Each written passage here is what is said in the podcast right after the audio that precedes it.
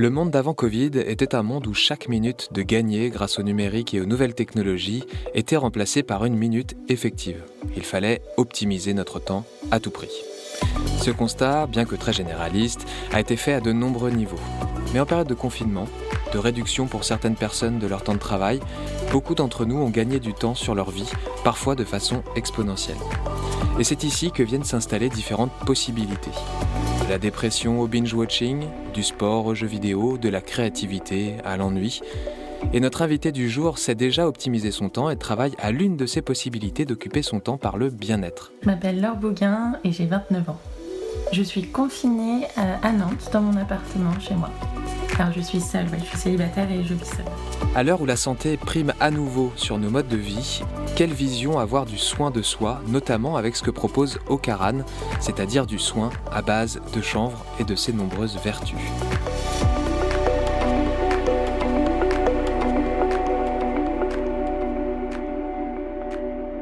Bonjour donc Laure. Bonjour Boris. Pour rentrer directement dans le vif du sujet, euh, beaucoup de points de vente, tous les points de vente physiques ont fermé. Est-ce que les consommateurs de produits Ocaran se sont rués sur le shop en ligne euh, comme sur des pattes dans un supermarché? Alors j'aurais aimé te répondre oui, euh, parce que nous, d'un point de vue trésorerie, ça, nous aurait facilité la tâche. Mais en même temps, on sait que les crèmes sont un produit qui est nécessaire, mais qui n'est pas aussi essentiel que la nourriture. Donc il y a eu une certaine rationalité dans, les achats. On a observé courant mars une baisse des ventes et à partir d'avril un rebond. Euh, donc finalement, les gens sont revenus euh, aux soins de soi, mais d'une euh, façon un peu plus décalée que ce qu'on aurait pu penser. Et après, pour avoir un peu discuté avec d'autres entrepreneurs dans le milieu, ça dépend beaucoup de ta communauté digitale de base. Nous, il se trouve qu'on vendait plutôt en boutique en tout cas 80% de notre chiffre c'est en boutique.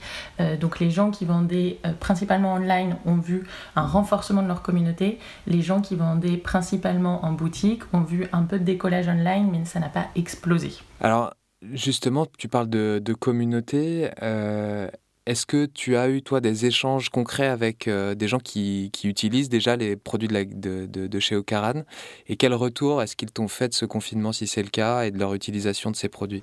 Alors, on discute, en effet, surtout sur Instagram. En fait, j'ai eu plus le temps, moi, de répondre personnellement euh, aux gens sur Instagram, euh, surtout par message vocal. Finalement, on a remis pas mal d'humains dans, les discussions. ils sont confinés. après, nous, on s'adresse quand même à une population qui a de base les moyens de prendre soin de soi euh, on n'est pas sur des produits euh, de supermarché, euh, donc peut-être qu'ils sont dans une situation un peu plus favorable que d'autres types de populations qui sont en première ligne sur le front, même si on sait que sur les produits de soins, il n'y a pas forcément de, de catégories socio-professionnelles très délimitées. En tout cas, les gens avec qui moi j'ai échangé, sûrement parce qu'ils avaient plus le temps, étaient des gens qui étaient confinés mais pas en suractivité. Et par rapport justement à cette relation que tu as, que tu as avec euh, tes, consommateurs, euh, enfin les consommateurs des produits Ocaran et euh, les chiffres de vente sur le shop, est-ce que tu arrives à tirer un peu une conclusion sur cette notion de priorité autour du bien-être? En fait, moi, ce qui m'a surtout marqué, c'est au début du confinement jusqu'à la moitié, l'excès de bien-être sur les réseaux sociaux, notamment Instagram. Tout le monde proposait des, des, lives en continu pour faire du yoga, pour faire des massages de visage, euh, pour cuisiner différemment. Il y a une sorte d'overdose du self-care, tu vois, qui a, je pense, à un moment un peu... Euh, un peu saturé les gens parce que, euh, bah parce que, encore une fois, je vais utiliser le mot privilégié, mais parce que euh, pouvoir euh, faire chez soi ces séances de yoga à 9h, à 18h, pouvoir bien cuisiner comme il faut, tout ça, ça s'adresse finalement qu'à une catégorie très restreinte euh, de la population. donc le, la conclusion pour moi sur le, soin de soi de, ce confinement, c'est le soin, c'est revenir aux essentiels. Donc c'est revenir à bien manger, bien dormir. oui, prendre soin de, son corps, de sa peau fait partie de, cela, mais avec une une certaine assaise sans être dans quelque chose de complètement euh, excessif. Donc je pense que les gens ont voulu revenir aux choses simples. Et puis quand ce qui te manque le plus dans la vie, c'est tes proches et les gens euh, que t'aimes, finalement, t'es pas dans l'excès. Euh, tu vas pas. par exemple, le maquillage souffre beaucoup de cette période parce que c'est pas le moment où tu as envie d'être dans du superficiel et de, de, de surfaire ton apparence. Tu as envie de revenir à quelque chose de finalement assez simple. Il y a quelque chose que le Covid a amené aussi, c'est euh, différentes, formes, différentes formes de stress. Euh, est-ce que mon entreprise euh, va continuer à fonctionner? Est-ce que je vais être payé? Combien de temps va durer cette période? Pour certains, justement, côté isolement, puisqu'on peut vivre seul, ou alors des gens qui ont dû couper toute relation de travail se retrouvent chez elles en regardant leur ordinateur. Euh, la question du stress, elle est importante pour toi et pour euh, la marque euh, Ocaran. Est-ce que ce no stress que tu prônes a changé de place depuis le début du confinement? Oui, alors en fait, comme tu le disais en intro, Ocaran, c'est des soins aux chambres slash au cannabis. Hein, c'est chanvre, cannabis sativa, c'est exactement la même plante. ça, c'est notre outil. mais notre mission, c'est vraiment de déstresser les gens. Euh, et on va utiliser les meilleures parties de la plante pour déstresser, déstresser la peau, déstresser le corps, déstresser la planète aussi en étant sur des produits euh, avec le moins d'impact possible. Et cette notion de euh, nos stress qu'on utilise beaucoup, finalement nos, distributeurs reviennent vers nous maintenant en nous disant bah, c'est le moment, ça y est, on a compris. On a compris que courir à toute vitesse, euh, bah, c'était pas la solution. On a compris que les gens voulaient revenir vers des produits naturels. Tu vas voir, les, rayonnages vont quand même pas mal changer.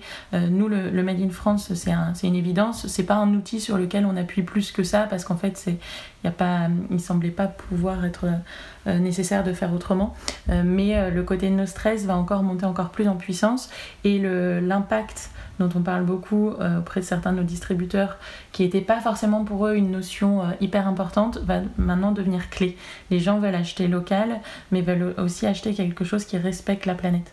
Euh, donc ça, ça va encore plus monter et c'est vrai que nous, on le voit en, termes de, référencement. Euh, on n'a pas mis nos référencements à zéro. Il y a des nouveaux distributeurs qui nous contactent euh, toutes les semaines pour, pour pouvoir proposer nos produits.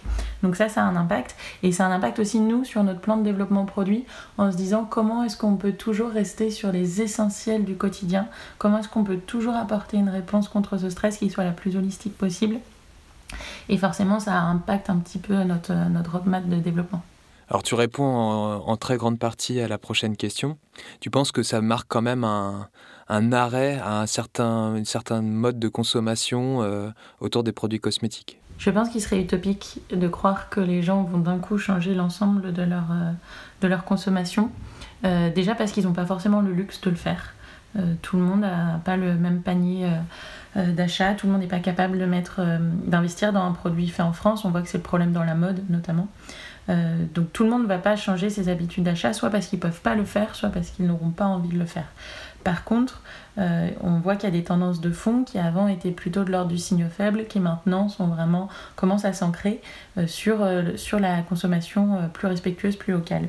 et j'espère, en tout cas j'ose espérer, qu'on va être dans le mieux euh, et moins dans la quantité et qu'on va commencer à, réussir à être un peu plus raisonnable dans nos façons d'acheter. Euh, mais parce que parce qu'en fait, quand tu as accès à tout en continu, tu veux toujours plus. Or là, il nous manque aujourd'hui l'essentiel qui est, euh, je le disais tout à l'heure, les gens qu'on aime. Donc quand tu es dans cette notion-là, euh, bah, finalement, le reste autour a, un peu moins de sens et, on le voit sur euh, le côté un peu paillette des stars, des influenceurs qui a, a, moins d'impact aujourd'hui, puisqu'en fait, eux, finalement, te ramènent à quelque chose qui n'est pas essentiel et dont on n'a pas forcément envie. donc le, la consommation va changer, mais est-ce qu'une fois qu'on sera sorti de, ce contexte, les gens vont se ruer sur les magasins? Je ne pense pas, en tout cas pas à court terme. de toute façon, les magasins ne rouvrent pas tous. nous, on a pas mal de sujets-là sur les, les mesures les mesures barrières qui ne peuvent pas être respectées. Mais est-ce qu'en septembre, décembre, janvier de l'année prochaine, on va pas petit à petit revenir à la consommation d'avant? Euh, C'est une peur en tout cas, c'est une peur. Tu l'as évoqué aussi, et c'est quelque chose qu'on a abordé euh, déjà dans d'autres épisodes, notamment sur, euh, avec Vite Mon Marché. Il y a deux mots-clés, réseau et local. toi, tu travailles avec une filière Grand Ouest autour du chanvre. Comment est-ce que euh, a réagi la filière, même plus généralement, au-delà de, toi, ce que, ce que tu fais avec eux euh, Et comment, euh, comment agissent les partenaires? Est-ce que le partenariat se renforce en ce moment? En fait, au-delà d'Ocaran, je pense que c'est important de mentionner que je suis porte-parole du syndicat professionnel du chanvre. Donc nous, on a, on a un but, c'est légaliser la fleur de chanvre euh, pour permettre l'extraction de cannabinoïdes, notamment le cannabidiol, qui est un cannabinoïde apaisant, relaxant. Euh, et on travaille sur deux filières en parallèle, la filière médicale et la filière bien-être. Et en fait, euh, le, le cannabis a un rôle à jouer dans cette crise tu as une plante, mais tu as quatre secteurs. Tu as le cannabis récréatif, euh, qu'on connaît peut-être plus en France, même si euh, même s'il est légal, euh, qui est donc le cannabis qu'on fume, sur lequel on va chercher des effets psychotropes. Il y a le cannabis médical, dont une expérimentation devait être lancée en septembre, et là, le, le, Covid va bousculer un petit peu l'agenda et malheureusement va aussi bousculer les budgets d'une façon ou d'une autre. Donc ça, c'est un, combat sur lequel on, se positionne. Il y a le bien-être, donc c'est ce que nous, on fait avec Ocaran, et à l'industriel, qui est là depuis tout le temps, qu'on appelle communément le chanvre, qui est une solution pour faire du du BTP, euh, du cordage, euh, de l'alimentation, etc. Et en fait, euh, cette crise a tendance à resserrer les liens entre les gens de cette industrie vers ce combat commun. Cette crise met aussi en exergue le fait qu'on a un vrai souci sur la gestion de notre cannabis récréatif, puisqu'à un moment il ne faut pas se voiler la face, le cannabis récréatif est présent en France. le souci, et ça c'est pas moi qui le souligne, c'est l'OFAST qui est l'Office des stupéfiants, c'est que la fermeture euh, des frontières et les mesures de, confinement ont mis en tout cas un, haut là euh, sur, euh, sur l'approvisionnement. Or, et ça on a été très souvent contacté par le syndicat, des patients, des patients de cannabis médical qui ne peuvent pas se fournir de manière légale, sont obligés de se fournir actuellement sur ce marché noir. Et les produits ne sont plus disponibles. Euh, donc là, on a un vrai souci de, santé publique. On a un vrai souci pour les, utilisateurs de cannabis récréatif qui d'un coup euh, voient, leur, euh, leur, approvisionnement réduit. or, l'alcool reste en, libre service. Donc on voit que la France gère les dépendances de manière très différente. Il y a des dépendances qui sont autorisées et puis il y a des dépendances qui ne sont pas autorisées et qui du coup ne sont pas gérées. Et on voit qu'il y a des patients de cannabis médical qui n'ont plus de source d'approvisionnement. donc, donc ça, ça a mis une vraie tension euh, que, tout le monde ne sent pas forcément, parce que peut-être que quand tu n'es pas dans le secteur, euh, tu, ne l'entends pas, mais en tout cas, je peux te dire que nos hommes politiques ont été concernés. Et le dernier volet, qui est un volet qui est un peu tu, euh, dont on ne parle peu, c'est le, les prisons. Puisqu'en fait, les parloirs sont des endroits où l'on donne accès finalement aux prisonniers au cannabis. Et le cannabis achète la paix sociale dans les prisons. Il faut être très honnête là-dessus et il faut s'en rendre compte. Or, un moment, quand ils n'ont plus accès au cannabis, ça veut dire qu'on va leur fournir euh, des médicaments, donc de la chimie, euh, pour pouvoir soulager de l'anxiété. tout le monde voit à quel point il est compliqué d'être confiné au bout d'un moment et, qu'on tourne en rond. donc je pense que les gens peuvent se projeter et comprendre que on fait appel dans le milieu carcéral aussi à des substances pour pouvoir faciliter la vie. donc tout ça, ça crée un cocktail un peu explosif. et donc la situation du cannabis aujourd'hui est un est, compliqué et c'est un sujet qui, qui, doit être mis sur la table et qui doit être discuté et c'est pour ça que plusieurs acteurs de l'industrie se mobilisent pour euh, faire revenir le sujet au, centre du débat. Pour revenir sur la question de la distribution, euh, Ocaran euh, écoule aussi une partie de ses stocks euh, à l'international, à l'étranger. quelle vision toi tu as de, du Covid sur ce commerce-là et comment tu projettes clairement euh, cette question du commerce international à court terme, donc euh, dans un ou deux trimestres En fait, euh, malheureusement, la France n'est pas notre premier marché. nous, on vend principalement en Espagne et en Allemagne. Et donc on a une agence de presse en Espagne une agence de presse en Allemagne. Et au début du confinement, notre premier réflexe a été de les appeler pour dire qu'est-ce qu'on fait, comment ça se passe chez vous, est-ce qu'on arrête tout, euh, parce qu'il serait indécent de communiquer à l'heure actuelle, euh, est-ce qu'on continue? Et les réactions ont été diamétralement opposées. Et c'est là où tu vois que les gouvernements ont un rôle clé à jouer dans ce type de crise. L'Espagne, c'était la catastrophe. Euh, franchement, je les avais au téléphone, ils étaient euh, limite les larmes au bord des yeux. Euh, c'était, tu sentais la souffrance humaine chez eux. C'était pas le là, on parlait pas de business, hein. on parlait juste de comment vous allez, comment vos proches vont, comment vous vivez le confinement. c'était extrêmement dur. On a un des un des, membres du bureau qui avait été euh, d'ailleurs très malade, euh, qui a été le premier à nous dire euh, les gars prenez ça au sérieux parce que, vraiment j'ai beaucoup souffert de, cette maladie. donc on a mis tout en stand-by, on a, arrêté de communiquer sur l'Espagne et on, on s'est dit ok on se rappelle régulièrement, on prend des nouvelles. L'Allemagne, ils, étaient en vélo dans les rues. Euh, ils disaient oui, c'est vrai, c'est un peu compliqué, mais on peut continuer. Même les influenceurs, il n'y a pas de souci, on peut continuer. Vraiment une, une façon de gérer beaucoup plus, euh, beaucoup plus légère. Et c'est vrai que c'était assez surprenant parce qu'on n'est pas si loin que ça les, les, uns des autres. Et la France était dans cette espèce d'entre-deux. Euh, donc tu vois que, alors culturellement, les, les populations en Allemagne c'est, je vais dire, je vais ouvrir une porte, une porte déjà ouverte, mais en fait, ils, sont assez très disciplinés. Donc, du coup, il n'y avait pas de souci de non-respect des consignes. Et pour eux, bah voilà, ils allaient au bureau, mais de, de façon limitée. Ils s'auto-géraient. et puis, en Espagne, tu vois que c'était un peu plus chaotique. donc, oui, l'international, c'est un, un vrai sujet. Nous, mon premier réflexe a été de dire bon moi déjà je vais pouvoir euh, limiter les voyages. J'arrête de voyager parce que euh, je faisais facilement 3-4 villes dans, une même semaine. Euh, donc ce confinement m'a aussi recentré, posé et ça m'a donné envie de revoir la manière dont on gère l'international pour être un international beaucoup plus proche. rester, alors bon là je te parle de l'Espagne et de l'Allemagne, mais on est aussi au Canada, on a été en discussion pour le Mexique, on est arrivé au Royaume-Uni juste au tout début du confinement on discutait avec la Scandinavie, donc il y avait des choses qui étaient un peu lointaines. Euh, et donc ça m'a donné envie de me recentrer sur des choses très présentes. Et du coup, on travaille là sur un projet de boutique euh, pour Paris pour 2021, euh, tout en chanvre, évidemment. et, et, du coup, je, ça, ça, revoit aussi un petit peu notre vision du développement avec l'envie profonde de, se recentrer sur la France et, de développer la France. Tu parles d'envie profonde, parlons de toi. Quelle émotion domine chez toi depuis le début du confinement? Bah Moi, c'est le calme parce que, comme je te disais juste avant, je, vraiment, je faisais 3-4 villes dans la même semaine. Donc, en fait, j'étais en agitation continue. Euh, ça ne veut pas dire que je m'éparpillais constamment et que, que j'arrivais pas à, me centrer sur les sujets de, fond, mais en tout cas, je perdais beaucoup de temps dans les transports. Euh, et, euh, et, tu vois, là, ma quantité de travail n'a pas changé. Par contre, je cuisine, je dors plus, je fais plus de sport. Parce qu'en fait, je, mon temps ne s'éparpille plus dans des choses un peu plus cosmétiques.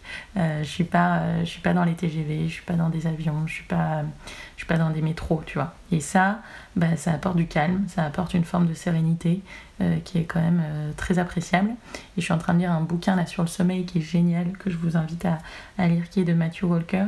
et ça, ça, donne envie de plus dormir. et de, je vois hein, les bienfaits du sommeil.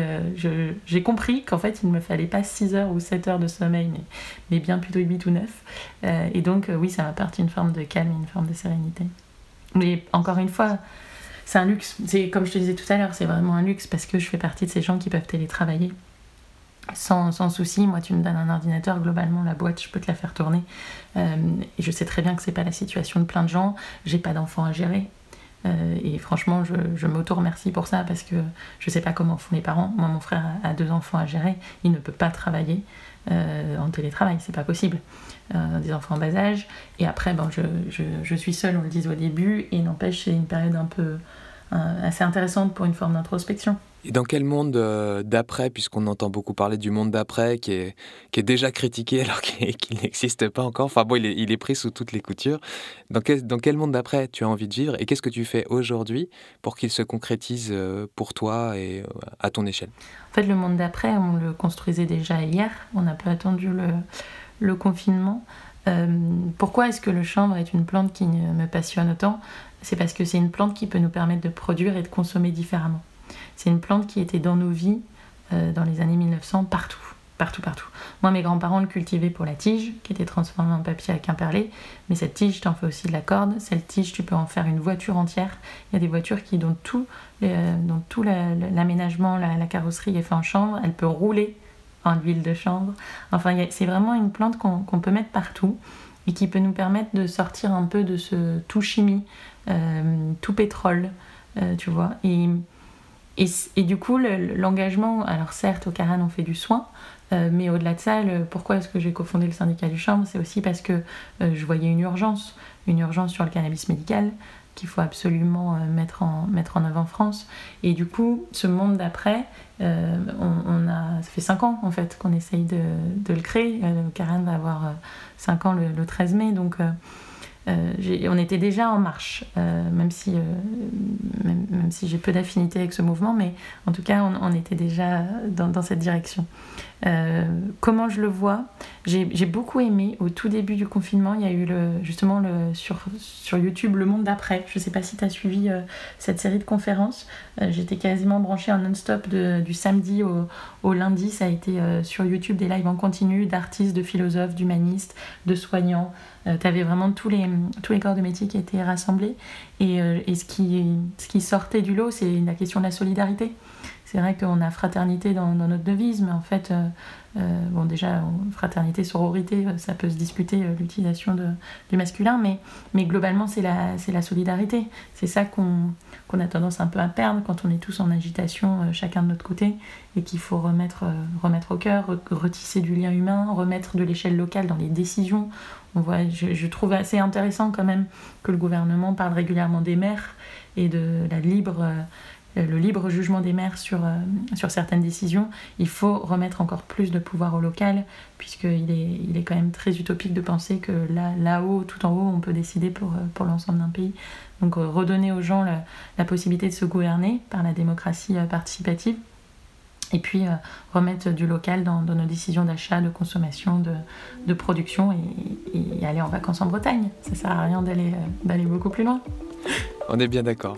Merci beaucoup Laure pour ton témoignage. Euh, merci beaucoup à celles et ceux qui nous ont écoutés pour cet épisode. Retrouvez en attendant la suite sur notre site alveol.media et sur de nombreuses plateformes de podcast euh, selon vos affinités Deezer, Spotify, Apple Podcast, Google Podcast, Podcast Addict, Podcast Addict, pardon.